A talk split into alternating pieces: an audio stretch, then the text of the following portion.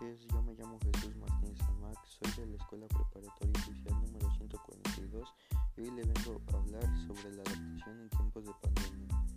Al inicio del año nadie se imaginó lo que estaba por venir con esta pandemia. La mayoría de nosotros leíamos desde la primaria la historia de grandes enfermedades que se convirtieron en pandemia por muchos años y jamás pensábamos que nos tocaría vivir una experiencia similar.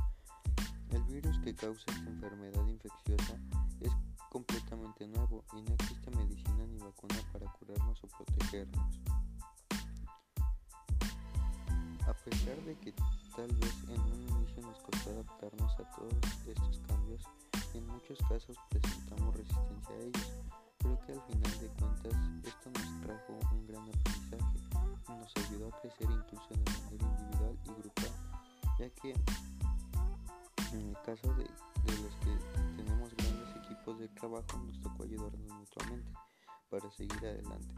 Sabemos que la economía de muchas personas se vio afectada y sin embargo también hemos mostrado empatía hacia ello, aprendiendo a consumir del comercio local y apoyando a pequeños empresarios que día a día ponen todo su esfuerzo y sacar adelante sus negocios.